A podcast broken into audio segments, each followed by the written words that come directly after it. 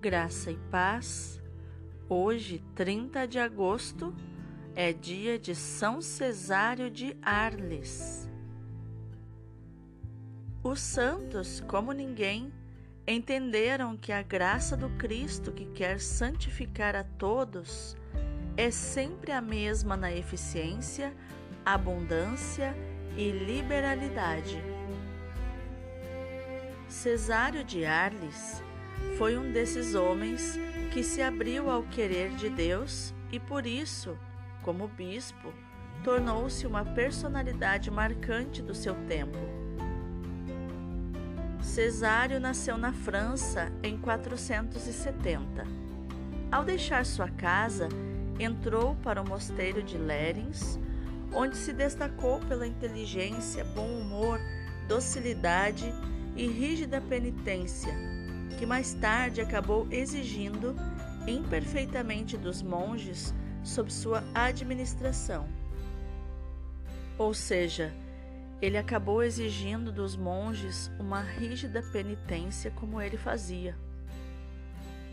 E diante dos excessos de penitências, Cesário precisou ir se tratar na cidade de Arles, sul da França, local do aprofundamento dos seus estudos e mais tarde da eleição episcopal. Muitas vezes as pessoas acabam cometendo excessos psicológicos na ânsia de agradar a Deus.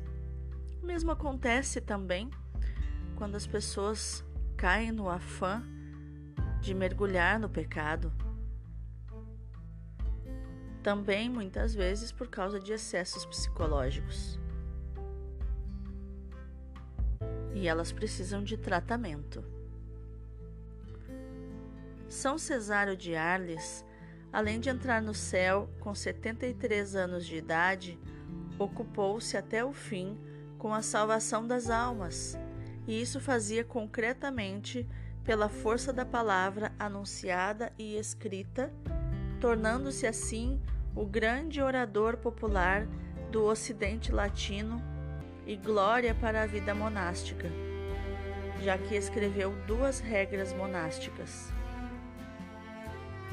Em tudo buscava comunicar a ortodoxia da fé e aquilo que lutava para viver com o Espírito Santo e os irmãos.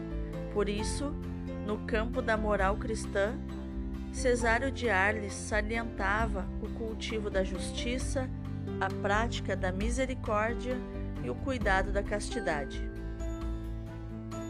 São Cesário de Arles, rogai por nós.